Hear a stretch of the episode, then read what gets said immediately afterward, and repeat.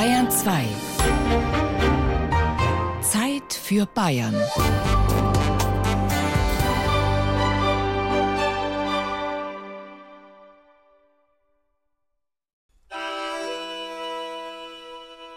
Wir werden uns hier entlang bewegen, werden die Kongresshalle umrunden.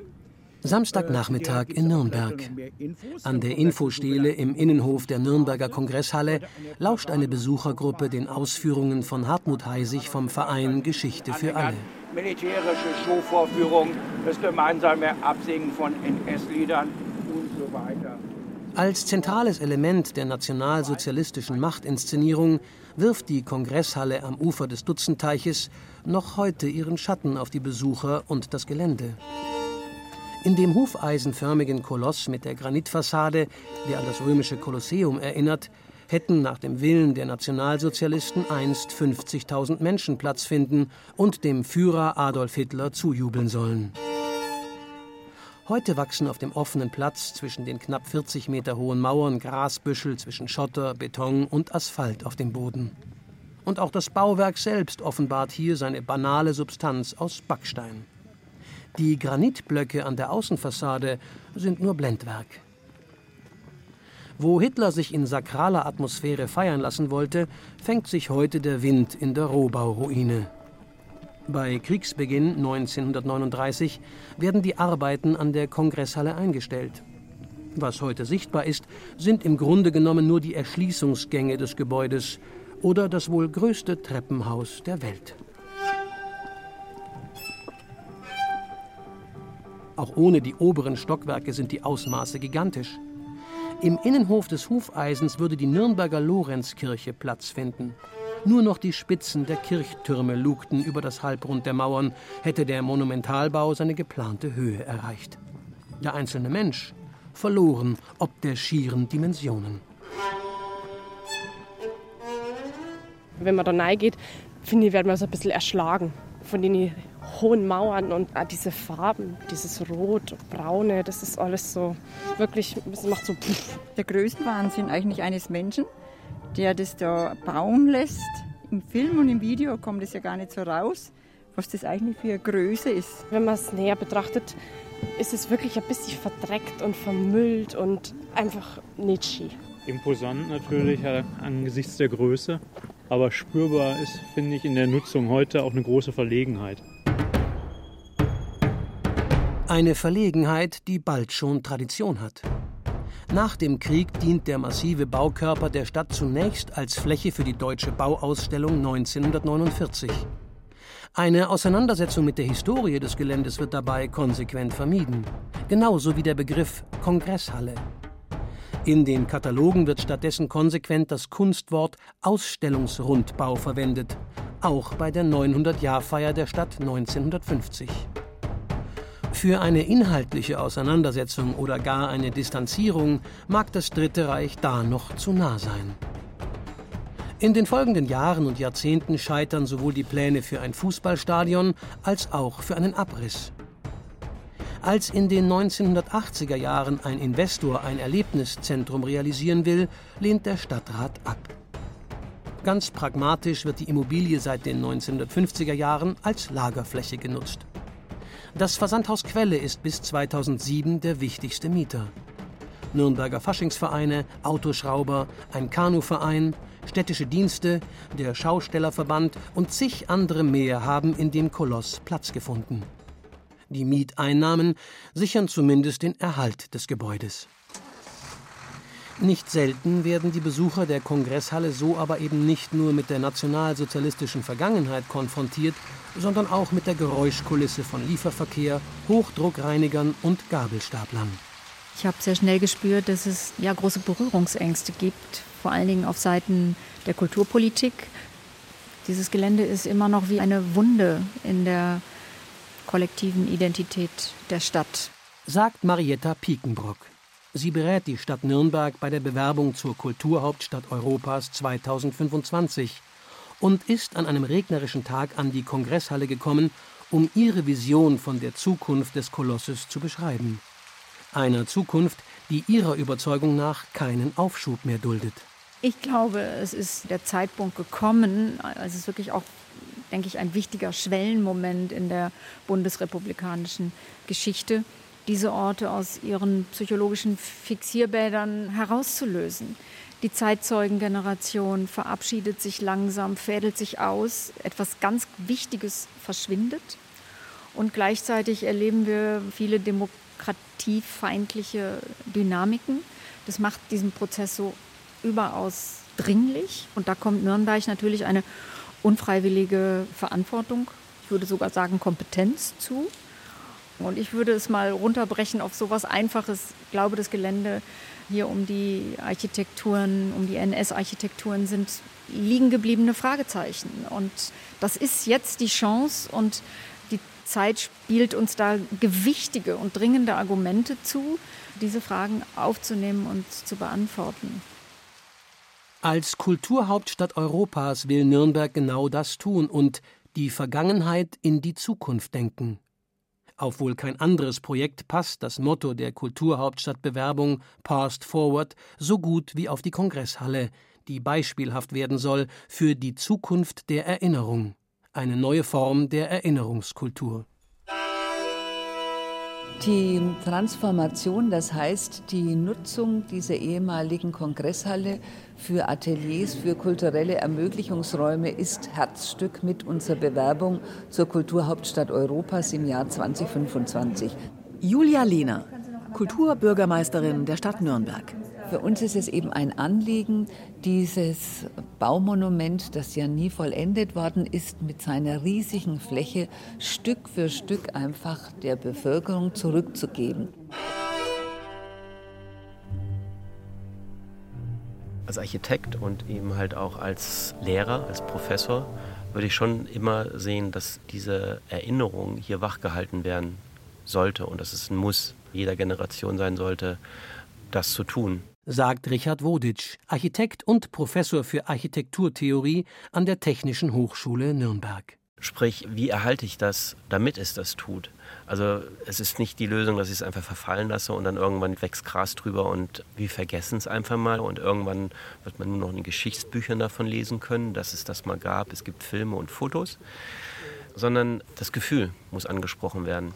Der Architekturprofessor forscht unter anderem dazu, wie wir mit unserem baulichen Erbe umgehen. Ein Fastfood-Restaurant im Umspannwerk von Albert Speer in der Regensburger Straße?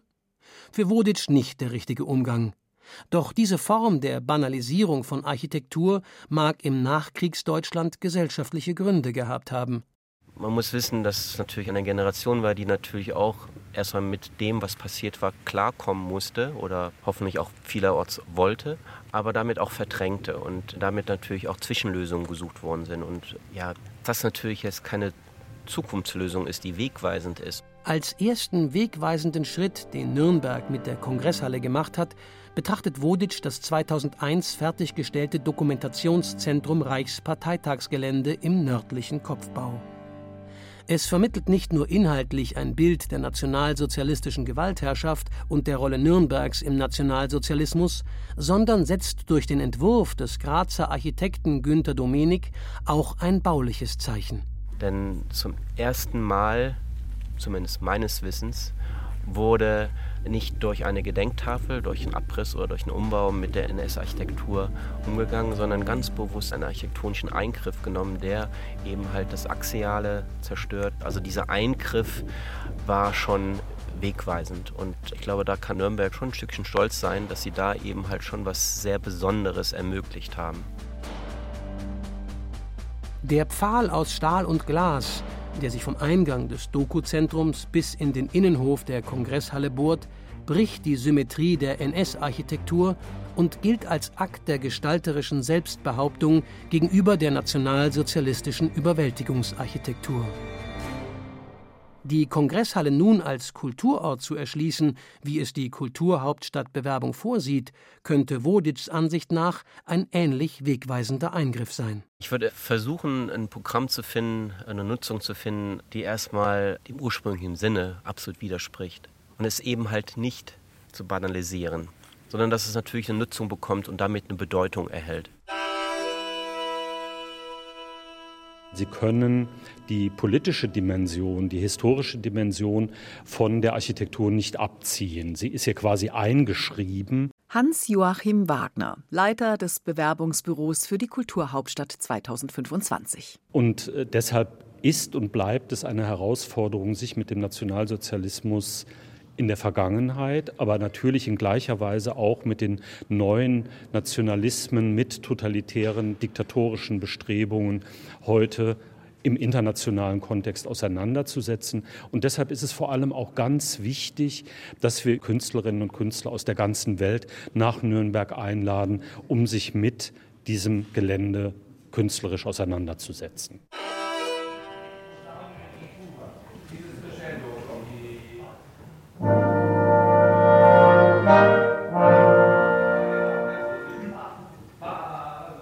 Ortswechsel zum südlichen Kopfbau der Kongresshalle.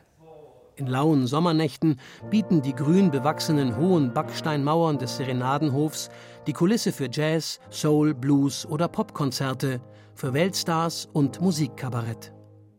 Gerade proben die Nürnberger Symphoniker für ihren nächsten Auftritt.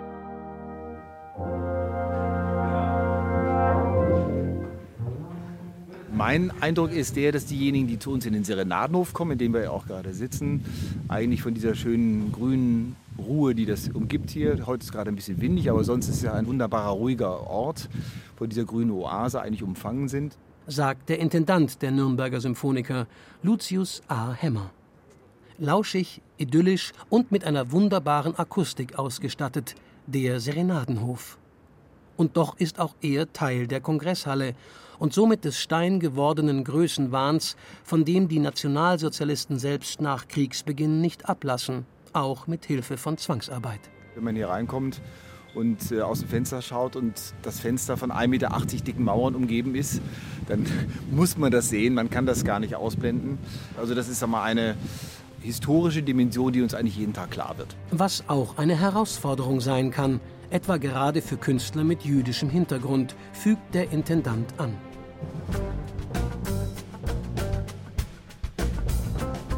Dennoch hält er den Einzug des Fränkischen Landesorchesters, wie die Symphoniker damals noch heißen, in die historischen Mauern für eine gute Entscheidung.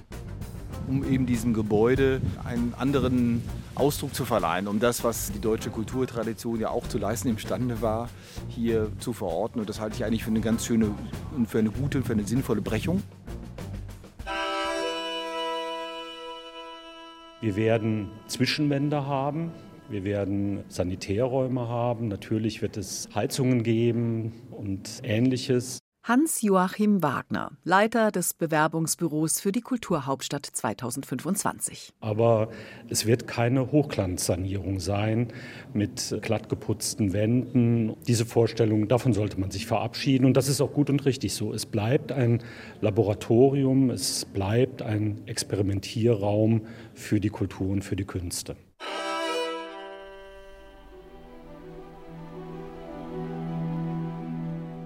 Man besichtigt als Tourist immer etwas mit einem bestimmten Vorwissen, was man selber mitbringt. Und wenn man eben diesen Stempel hier hat, so dass es die Stadt, wo die Reichsparteitage stattgefunden haben. Und wenn man dann ins Dokuzentrum geht, wird man eigentlich nur bestätigt darin. Sagt Anastasia Jurowski, Ensemblemitglied im Theaterjugendclub des Nürnberger Staatstheaters. Und genau das ist irgendwie das Problem, man geht rein und sieht, ja, genau so war es. Es ist wichtig, darüber nachzudenken, aber genauso wichtig ist dann zumindest irgendwie zum Schluss oder irgendwie auf einer anderen Ebene einen Input zu bekommen, es ist so gewesen, aber es ist nicht mehr so. Und das kann Kunst sehr gut. Und deshalb wäre das eine Möglichkeit für die Neuerfindung der Kongresshalle, meiner Meinung nach. Ohne eine solche Neuerfindung wird die Kongresshalle nicht nur weiter selbst einen großen Schatten auf Nürnberg werfen, sondern in der Stadt auch weiter ein Schattendasein fristen, ist Theaterkollege Nikita Romanenko ebenfalls überzeugt. Es wird immer dastehen und es wird mit mir emotional wird es keine Bindung haben. Es ist einfach da aus der Vergangenheit mehr, glaube ich, denkt sich auch ein Nürnberger nicht, wenn er gerade am Volksfest sein Bratwurst isst oder dort mit dem Hund spazieren geht oder joggen geht oder was auch immer. Man weiß nicht, wie mit diesem Gebäude umzugehen ist. Und da sollte man wirklich mal vielleicht die Faust auf den Tisch schlagen und sagen, so, Sie machen jetzt Kunst draus, genau. Und das würde, glaube ich, vieles einfacher machen, ja.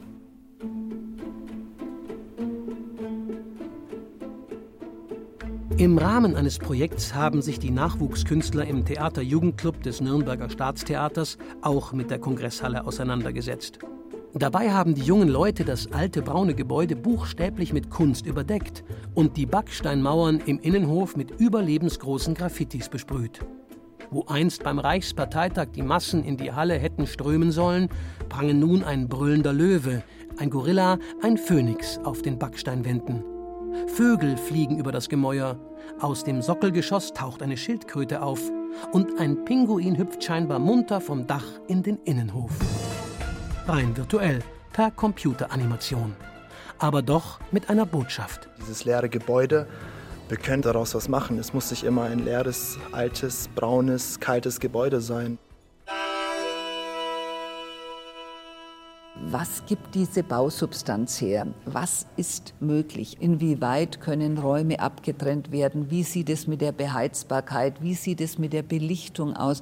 Inwieweit sind die Fluchtwege vorhanden? Julia Lehner, Kulturbürgermeisterin der Stadt Nürnberg. All das muss jetzt einfach baulicherseits weiter geprüft werden, aber an der Stelle gehen wir einfach Schritt für Schritt nach vorne.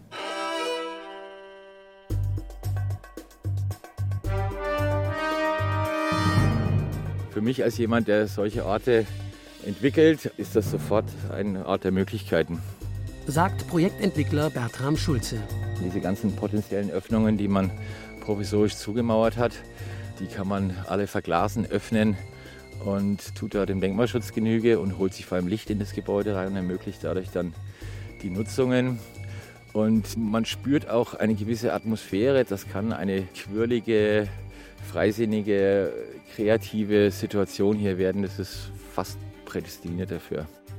Der Immobilienentwickler hat sich mit der Sanierung und Wiederbelebung der Leipziger Baumwollspinnerei einen Namen gemacht und ist in der Nürnberger Kunst- und Kulturszene spätestens seit der Konversion auf AEG eine feste Größe.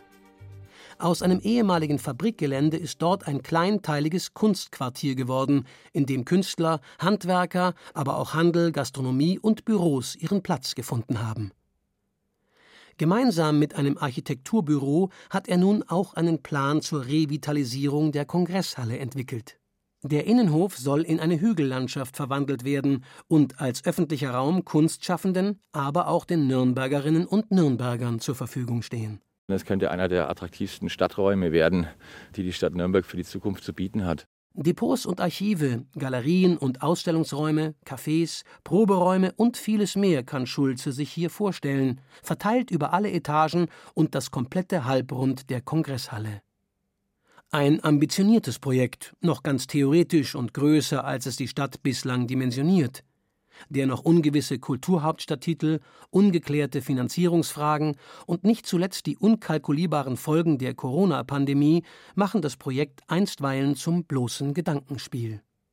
Doch internationale Beachtung wäre Nürnberg damit sicher. Das würde dieser Stadt besonders gut tun, würde sie auch ständig in den Nachrichten halten. Auch kontrovers, das muss man dann aushalten, das ist aber auch gerade auch gut. Man kann durch diese Kleinteiligkeit, Vielfältigkeit, Künstlerischkeit genau zeigen, wir haben obsiegt über die. Und das finde ich ganz gut. Die Kongresshalle und das ehemalige Reichsparteitagsgelände als Ganzes wird in den nächsten Jahren einen neuen stadträumlichen Kontext erhalten durch den Bau der Technischen Universität. Hans-Joachim Wagner, Leiter des Bewerbungsbüros für die Kulturhauptstadt 2025. Das Gelände wird zu einem, wie soll ich es formulieren, zu einem Durchgangsgelände. Es wird der Stadt sehr viel näher rücken, als es jetzt der Fall ist. Es wird also ein Ort sein, ein Raum sein, an dem sich die Menschen sehr viel häufiger und auch sehr viel natürlicher aufhalten werden, als das bislang der Fall ist.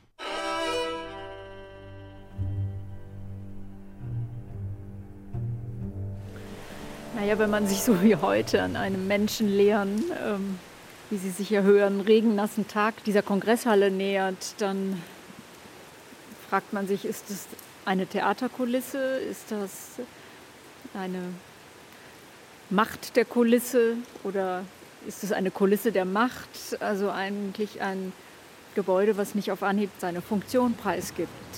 Sagt Marietta Piekenbrock, die Beraterin für das Nürnberger Bewerbungsbüro zur Kulturhauptstadt 2025. Man ist mit einem sehr massiven Monument konfrontiert und wenn man weiß, dass es sich um ein Denkmal handelt, dann muss man sich fragen, wer ist denn da, wer sich erinnern könnte. Als sie anfängt, sich mit dem ehemaligen Reichsparteitagsgelände auseinanderzusetzen, um Perspektiven zu seiner Transformation zu entwickeln, ist sie zunächst verwundert über die bislang so heterogene Nutzung des Geländes. Spaziergänger und Skater treffen hier auf Touristen aus aller Welt. Vom Picknick im Luitpoldhain und Sportveranstaltungen wie dem Norisringrennen über Rockkonzerte oder eben die Geschichte für alle Führungen. Egal ob vom Ufer des Dutzendteichs, von einer der großen Einfallstraßen oder vom Zeppelinfeld aus, zu all dem bildet die weithin sichtbare Kongresshalle im Nürnberger Südosten stets eine bizarre Kulisse. Besonders grotesk wirkt das monumentale Bauwerk vom Volksfestplatz aus, wenn es sich hinter bunt beleuchteten Buden und Fahrgeschäften erhebt. Und auch wenn auf dem Platz gerade nicht gefeiert wird, passen das große Volksfesttor mit seinem herzlich Willkommenschild und der Nazibau nicht recht zusammen. Während sich vom Festplatz aus manch ein Besucher fragen mag, welche Attraktion sich hinter der Granitfassade verbirgt, kann einen der umgekehrte Blick aus den Arkadengängen leicht ratlos zurücklassen. Wenn sich an einem regnerischen Tag dann Obdachlose zum Schlafen in die Arkadennischen zurückziehen, ist der verwirrende Eindruck perfekt. Da fragt man sich in der Tat, wer soll sich denn hier erinnern oder wen erinnert das an was? Und ich glaube, da sind wir schon bei der Kernfrage oder einer der großen Leitfragen für die Bewerbung der Kulturhauptstadt. Was bedeuten diese Monumente uns heute und wie sieht die Zukunft unserer Erinnerung aus? Kunst und Kultur in Nürnberg scheinen tatsächlich bereit zu sein, sich dieser Frage zu stellen. Das zeigt auch eine Befragung, die die Stadt Nürnberg im Rahmen ihrer Kulturhauptstadtbewerbung durchgeführt hat. Die hat übrigens auch ergeben, der Bedarf an Platz und der Wille, die Kongresshalle künstlerisch zu belegen, ist da, auch unabhängig von der Kulturhauptstadt Europas 2025. Nach der Juryentscheidung wird sich zeigen, was Nürnberg diesmal aus seinem nationalsozialistischen Erbe macht. Ich glaube, dass die kommende, die nächste Gesellschaft weniger Berührungsängste haben wird, das zu gestalten oder diesen Prozess zu gestalten, als die der letzten Dekaden. Die Zeit der Profanisierung oder Banalisierung, die ist vorbei. Lass uns äh, konfrontieren jetzt. Und zwar lass uns konfrontieren mit den Sachen, die den Nazis am widerwärtigsten waren, nämlich mit multikulturell, mit freisinnig, mit individuell, mit großer Heterogenität und mit einem bunten, fröhlichen Leben. Und das ist ja das, was wir unbedingt brauchen weil wir langsam in irgendeine Art Sackgasse kommen. Und da ist es wichtig, eben vielleicht aus diesem Erdrückenden rauszukommen. Es ist natürlich immer eine Gratwanderung zwischen sagen wir, Reflexion, Bespaßung, Unterhaltung, künstlerischer Brechung. Sagen wir, diese Themen sollen hier, glaube ich, alle Platz haben. Und ähm, das wäre, glaube ich, auch der richtige Ansatz. Sagen wir so, es wäre ja eine schöne Vorstellung, wenn dieses Reichsparteitagsgelände zu einer Probebühne würde für Solidarität, Toleranz, Respekt und sich das Wort der Größe plötzlich nicht mehr auf die Architektur, sondern auf die ethischen Werte bezieht.